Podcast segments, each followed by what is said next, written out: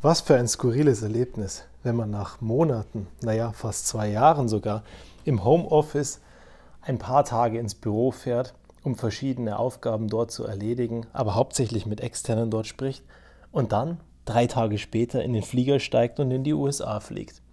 Das ist eine ganz schöne Zeit lang her gewesen, dass das geklappt hat, vor der Pandemie und so.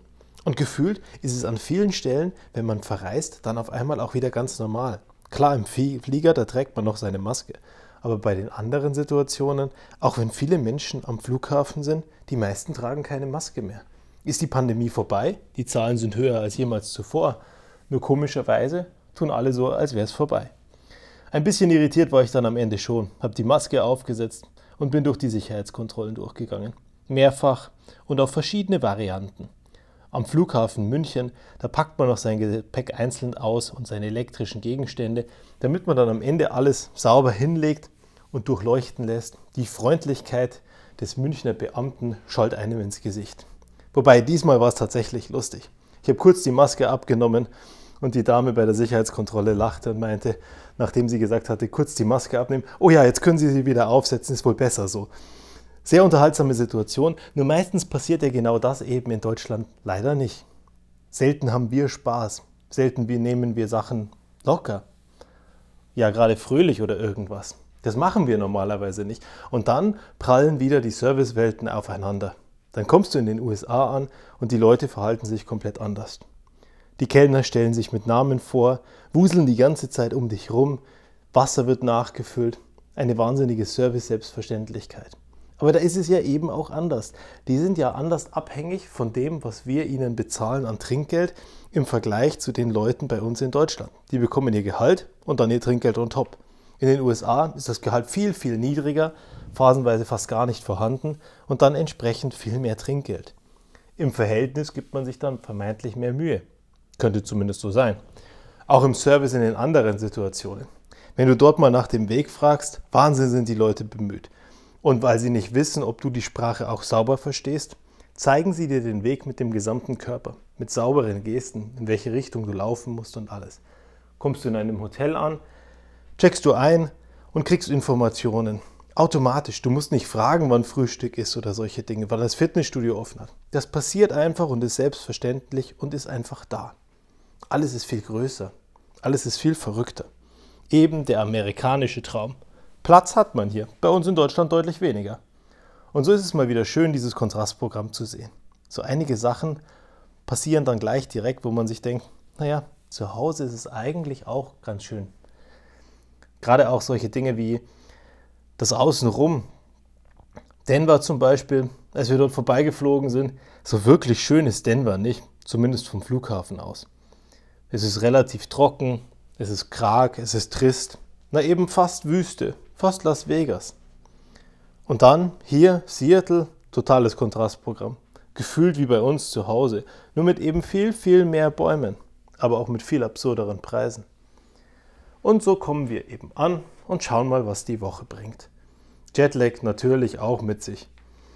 Das Abendessen war toll, angekommen und jetzt reicht's dann auch nach 25 Stunden auf den Beinen mit relativ wenig Schlaf, weil die Sonne uns die ganze Zeit begleitet hat, reicht es dann irgendwann auch mal und man will einfach mal Feierabend haben. Morgen geht es ja wieder früh los.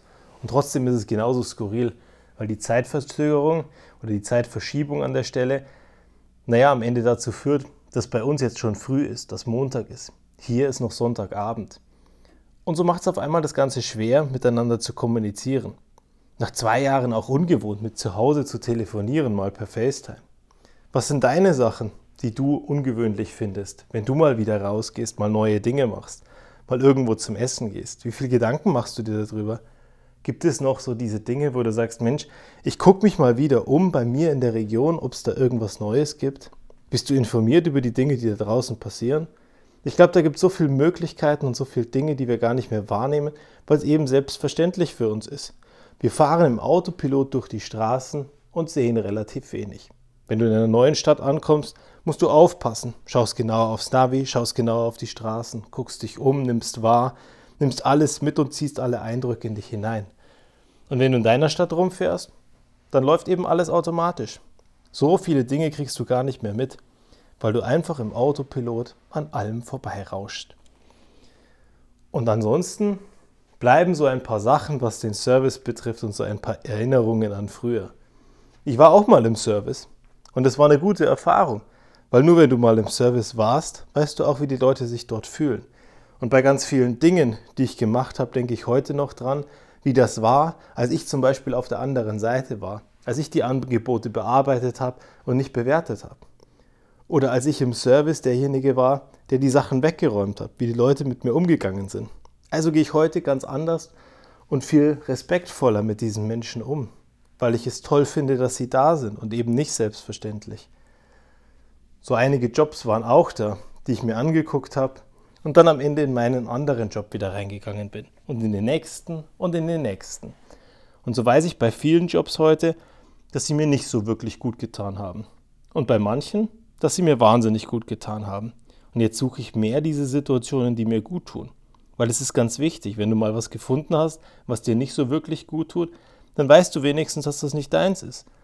Von daher die beste Erfahrung, die du machen kannst. Wenn du weißt, dass du irgendwas nicht magst, naja, dann gehst du in dem Fall eben dem Ganzen in Zukunft aus dem Weg.